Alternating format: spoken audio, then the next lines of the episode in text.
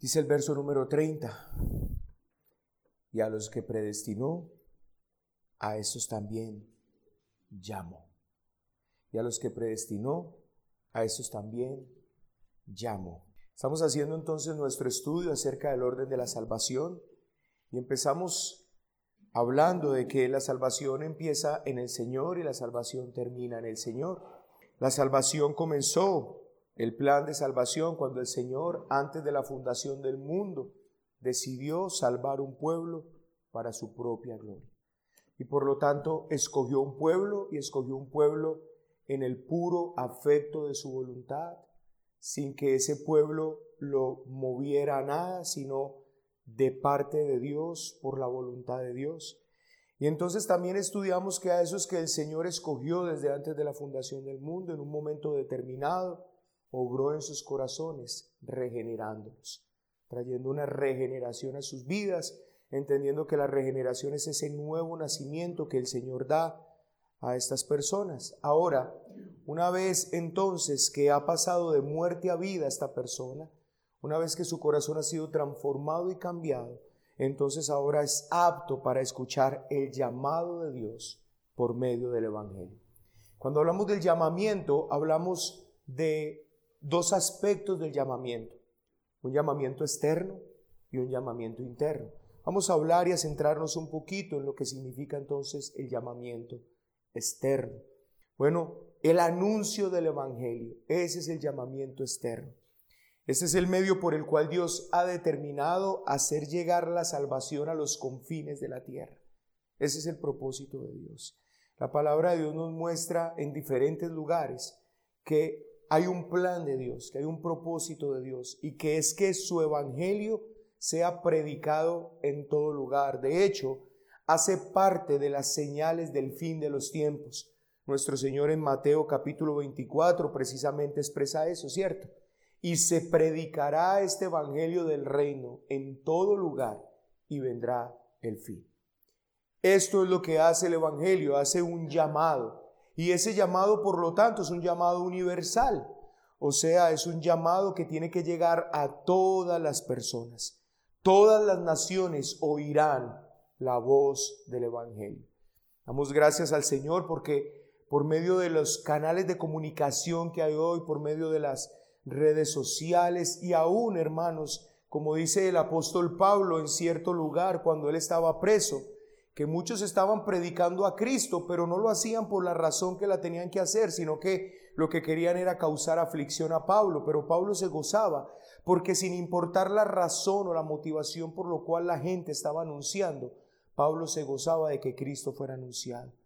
Es interesante, hermanos, ver que hoy muchos que supuestamente se convierten y que tienen falsas conversiones, utilizan eh, personas de pronto famosas, las personas los entrevistan en canales y hablan de Jesús y predican de Jesús y dicen que Jesús llegó a sus vidas y posiblemente no ellos no hayan entendido verdaderamente lo que esto signifique, pero que anuncien a Jesús, que hablen de Jesús, a nosotros eso nos debe de causar gozo, porque ¿qué es lo que necesita el Señor para llamar a los suyos? No necesita sino el anuncio del Evangelio, no importa quién lo haga.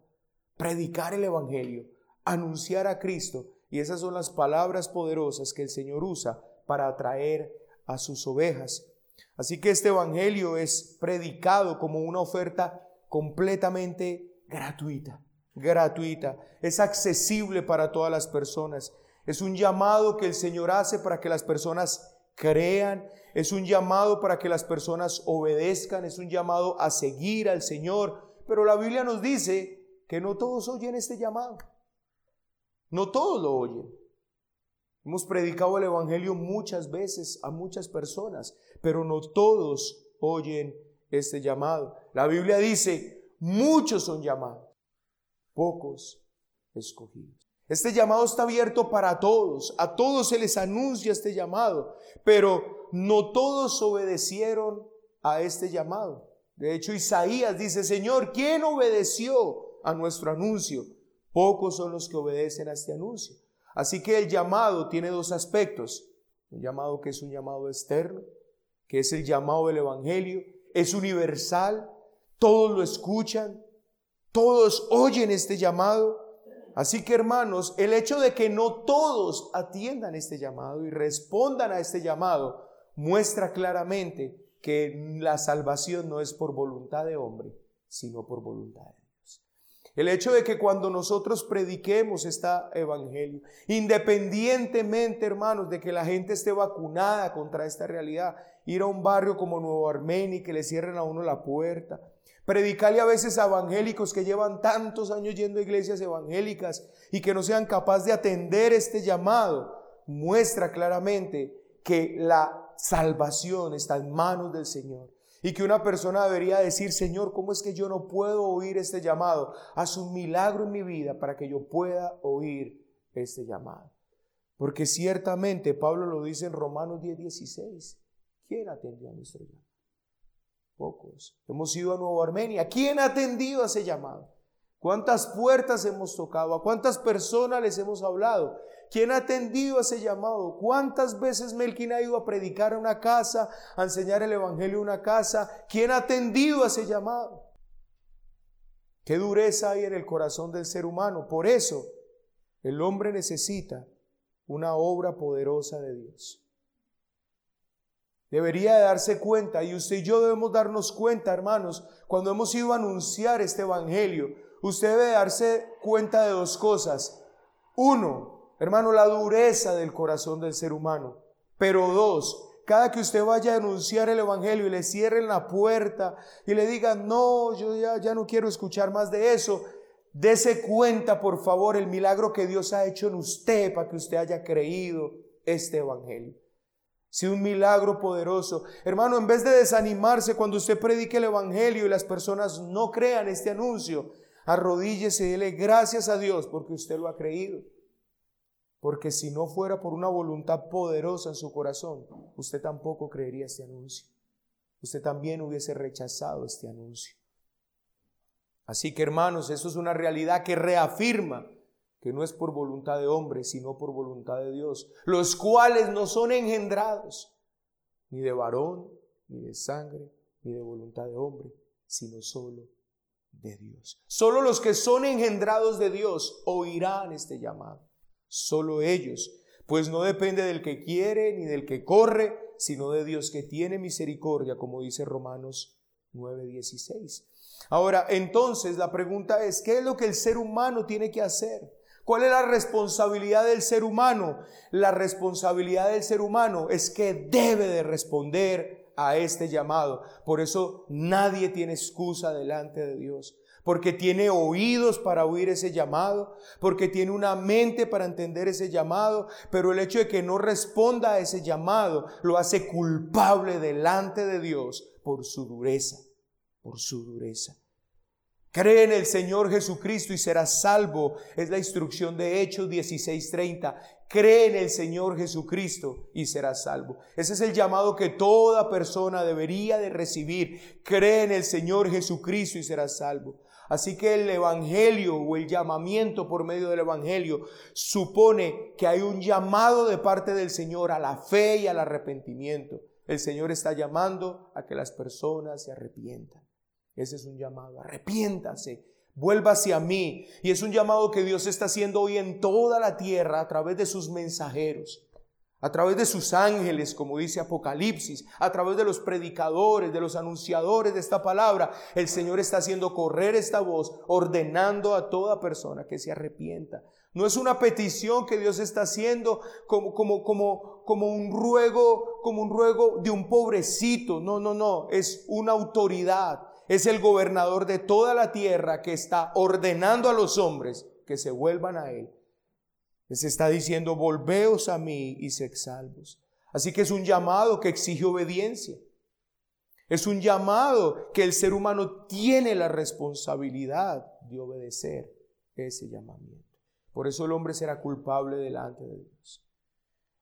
Este llamamiento del Evangelio, por tanto, entonces, hermanos, no debe de concebirse o no debe de separarse de la obra de cómo el Señor salva a sus escogidos. Hermanos, por favor, usted y yo debemos de saber que la manera, el medio a través del cual Dios llama a sus escogidos es por medio de este llamamiento. El apóstol Pablo dice, me propuse no hablar de otra cosa, sino de Cristo ¿Por qué? Porque es por medio de ese llamamiento que el Señor, como vamos a ver ahora en el llamamiento interno, llama a los suyos. Este llamamiento es necesario. El llamamiento externo es necesario. Nadie, ninguna oveja vendrá si este llamado no está. Y por favor acompáñeme, yo le demuestro eso en Romanos capítulo 10.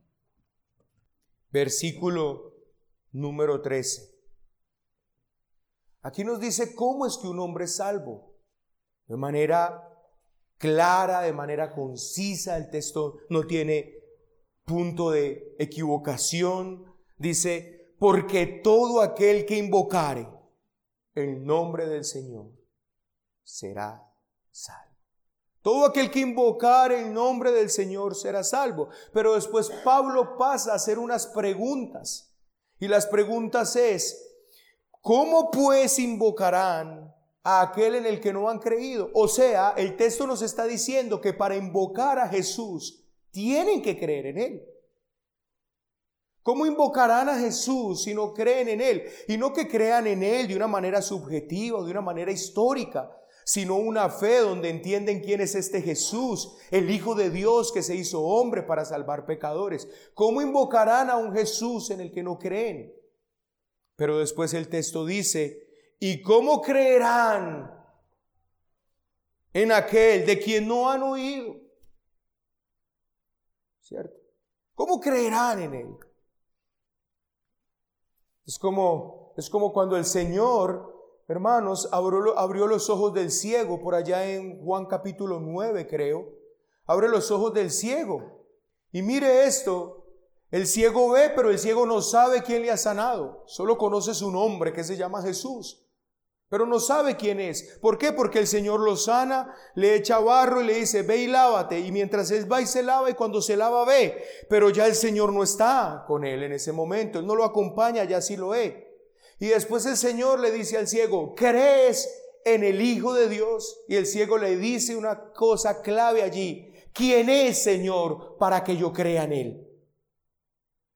Y el Señor le dice, el que habla contigo es y dice que creyó y le adoró.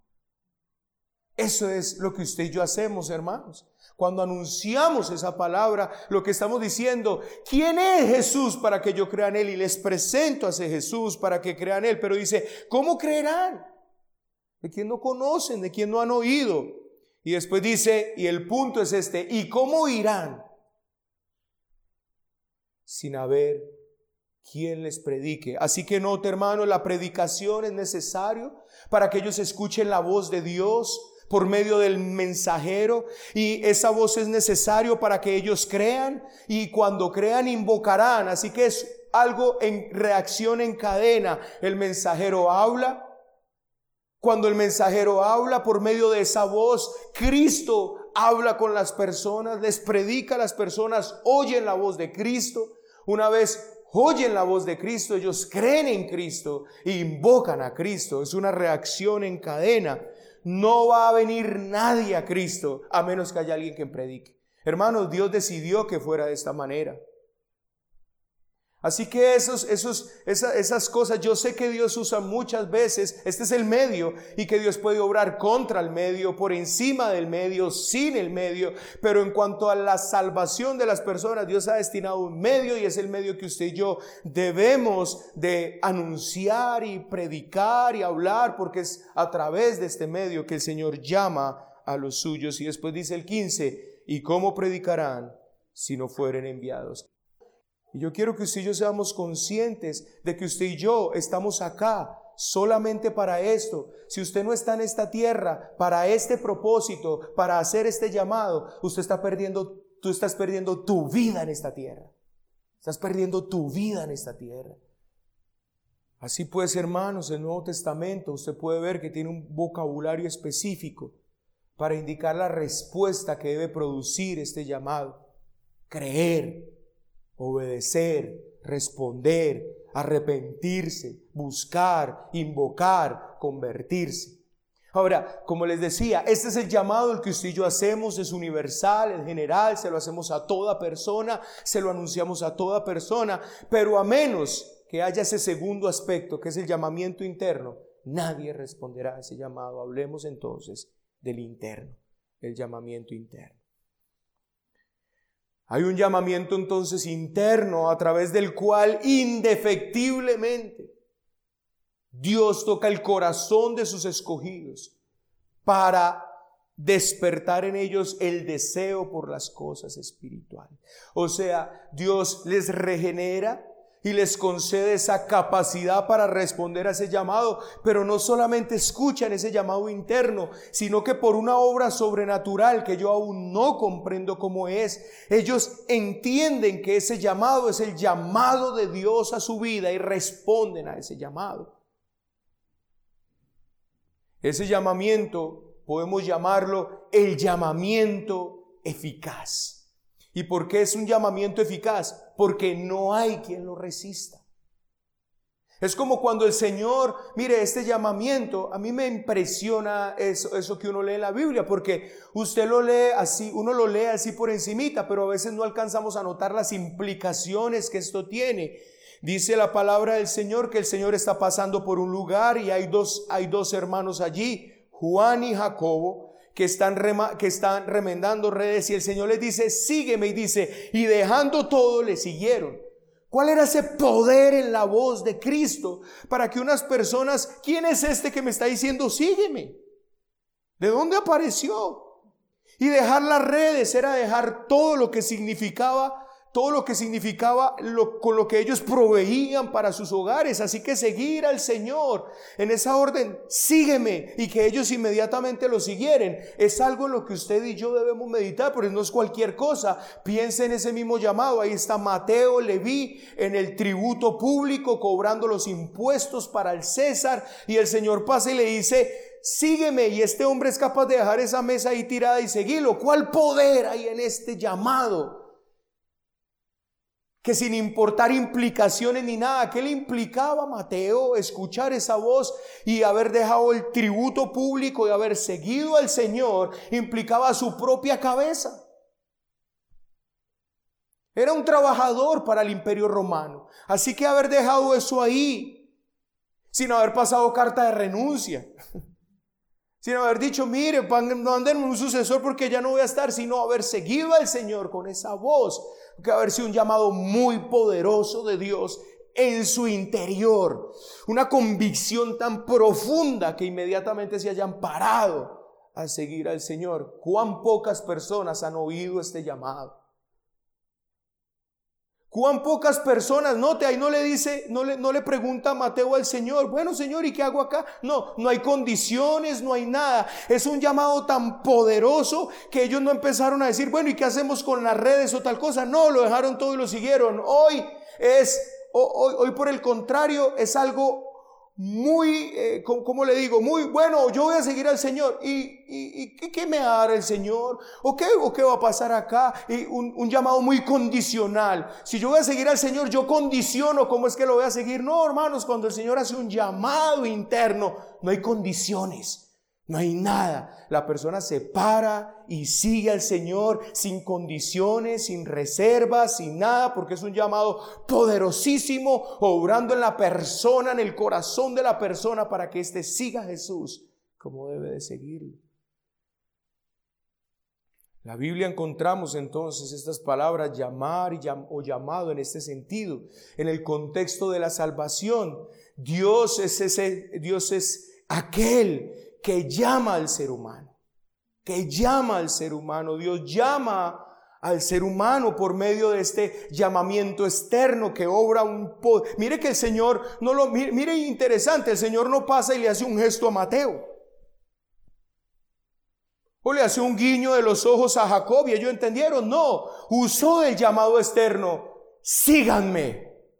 Y ese llamado externo entró a sus oídos y por el poder del Espíritu Santo bajó y hubo una convicción interna y lo siguieron. Mateo, sígueme. Ahí está el llamado externo que produce algo interno. La voz se oye. Aparece más de 30 veces esta forma de llamado en el Nuevo Testamento. Y vamos a leer un texto que a mí me impresiona mucho y que puede ser una aplicación importante esta mañana en la iglesia. Mateo capítulo 10. Ve, perdón, Juan capítulo 10. Yo quiero que leamos los primeros seis versos. Esto fue clave para mi tiempo allí en la mesa con Dinamarca. Los hermanos quedaron muy confrontados con este texto y yo les voy a decir la razón por la cual ellos quedaron confrontados con este texto. Mire lo que dice el verso 10.1 de Juan. De cierto, de cierto os digo, el que no entra por la puerta en el redil de las ovejas, sino que sube por otra parte, ese es ladrón y salteador. Mas el que entra por la puerta, el pastor de las ovejas es. A este abre el portero y mire lo que dice, y las ovejas oyen su voz. ¿Y a sus ovejas qué? Llama por su nombre y las saca.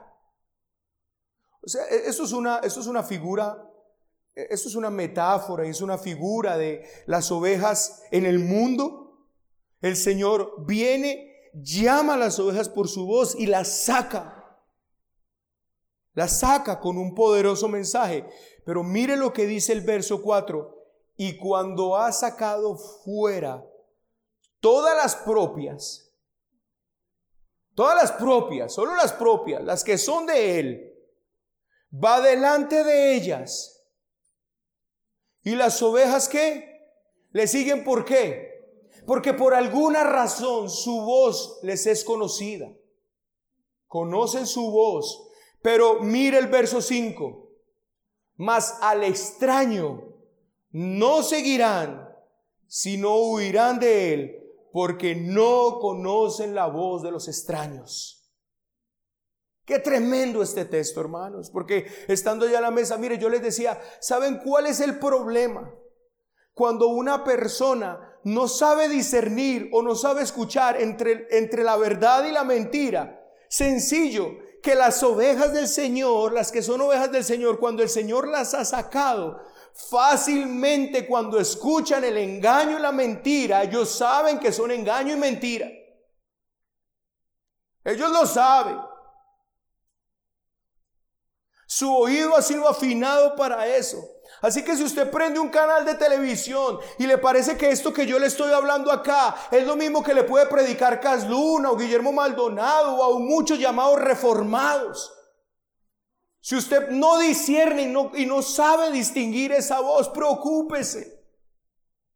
Porque las ovejas del Señor se les da un oído afinado para que solo escuchen la voz de su Señor. Y su Señor les habla a través de mensajeros que les predican la palabra. Si aquí se para una persona un día y enseña algo que no sea del Señor, la iglesia entrenada con oído espiritual ha de saber que eso no viene del Señor.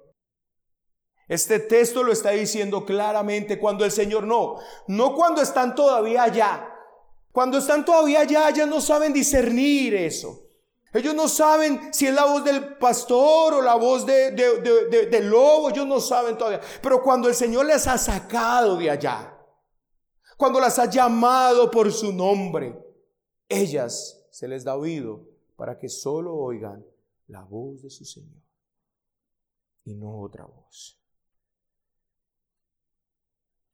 Hechos 2.39 dice, porque para vosotros es la promesa y para vuestros hijos y para todos los que están lejos, para cuantos el Señor nuestro Dios llamare. Si ves, note que una cosa es el llamado que tú y yo hacemos y otra cosa muy diferente cuando Dios usa ese llamado para llamar. Tú y yo hacemos un llamado, pero nuestro llamado no tiene poder a menos que el Señor tome ese llamado nuestro y llame por medio de él. Pero tú debes de saber una cosa, hermanos, que el Señor puso hombres para hacer este llamado. Qué cosa más grandiosa que el Señor nos haya hecho partícipes a nosotros de esta obra de salvación. Por eso dice el apóstol Pablo que el Señor llevó cautiva la cautividad y dio dones a los hombres. Qué impresionante, hermanos, que el Señor haya salvado hombres y que los haya devuelto como dones al servicio de otros hombres. ¿Para qué? Para que por medio de ese llamado el Señor llame a los suyos. Primera de Corintios 1:24 dice, mas para los llamados, si ves, los llamados, así judíos como griegos, Cristo poder de Dios y sabiduría de Dios. Y Gálatas 1.15, vaya usted por favor a Gálatas 1.15 para que mire, Pablo habla de su propia experiencia allí, en Gálatas 1.15. Dice Pablo, pero cuando agradó a Dios, ¿cuando qué? ¿Agradó a quién? ¿A quién? A Dios. Recuerden hermanos, mire una cosa bien interesante. ¿Dónde estaba Pablo cuando, cuando Esteban daba su discurso y anunciaba a Cristo? Ahí estaba. Él era uno de los que estaba ahí. ¿Oyó el llamado? Sí. ¿Aceptó el llamado en ese momento? No. Aprobó la muerte de ese que le llamaba. Pero mire que dice Pablo en Galatas, pero cuando agradó a Dios, que me apartó desde el vientre de mi madre y me llamó por su gracia. Me llamó por su gracia. Así que hermanos, este llamado entonces tiene dos aspectos. Un llamado externo. Hoy todos ustedes están siendo llamados acá a obedecer el Evangelio. Hoy orábamos por los niños, niños. Hoy el Señor los está llamando a que escuchen la voz del Evangelio, a que respondan, a que crean, a que se arrepientan, a que obedezcan. Hoy el Señor los llama. Y si ustedes hoy rehusan escuchar ese llamado, un día darán cuenta a Dios por eso. Porque hoy hay un llamado en este lugar. Y no solo para los niños que están acá, sino para todos cuantos están aquí sentados. Hay un llamado. Pero quiero hacer la pregunta del millón. Usted ha oído hoy ese llamado externo. Pero ¿ha oído usted hoy el llamado interno? El Señor que hace llama a los corazones y a las vidas y las personas corren indefectiblemente hacia Él sin reservas. Donde no hay condiciones, no es que yo lo espero así, aquí, hago aquí, aquí no me gusta, aquí sí. Lo haces sin reserva delante del Señor. Has oído ese llamado imperante de Dios en tu corazón que te jala compulsivamente hacia Él donde no condicionas nada, sino que le sigues tan poderosamente como cuando Leví escuchó ese llamado, o Jacobo y Juan escucharon ese llamado. ¿O estás condicionando al Señor todavía hoy? ¿O estás decidiendo qué tomas y qué no tomas? ¿O estás decidiendo qué haces o qué no haces? Todavía tú eres el Señor de tu vida. Cuidado, porque posiblemente no hayas oído este llamado. Pero cuando alguien oye este llamado, hace lo que Pablo hizo cuando oyó este llamado. ¿Qué quieres que yo haga, Señor? ¿Qué quieres que yo haga, Señor? No fueron condiciones para el Señor. Bueno, Señor, yo te voy a seguir, pero así, así. No, Señor, ¿qué quieres que yo haga? Lo que tú me digas que yo haga, eso voy a hacer, Señor. Eso va a ser mi vida, Señor. Ahora tú me estás llamando y mi vida va a ser una vida que haga lo que tú quieres que yo haga. Eso va a ser mi vida, Señor. ¿Has oído ese llamado poderoso en tu vida? Así que quiero terminar con un texto que usted encuentra en Efesios 1.18. Quiero que usted que ha sido llamado allí, internamente en tu corazón, Mire lo que Pablo ora y hoy va a ser mi oración por todos los que están en esta congregación. Por esta causa, desde el verso 15 del capítulo 1 de Efesios. Por esta causa también yo, habiendo oído de vuestra fe en el Señor Jesús y de vuestro amor para con todos los santos, no ceso de dar gracias por vosotros, haciendo memoria de vosotros en mis oraciones, para que, el Dios de nuestro Señor Jesucristo, el Padre de Gloria, os dé espíritu de sabiduría y de revelación en el conocimiento de Él alumbrando los ojos de vuestro entendimiento. Y aquí está el punto importante con el cual quiero terminar hoy, para que sepáis cuál es la esperanza a la que Él os ha llamado. Hermanos, esto es un llamado una esperanza gloriosa, sublime, inmarcesible, inmarchitable. Es la esperanza a la que usted y yo hemos sido llamados cuando el Señor nos dejó oír por medio de esa voz externa su voz interna. Roguemos al Señor para que todos aquí oigamos esa voz.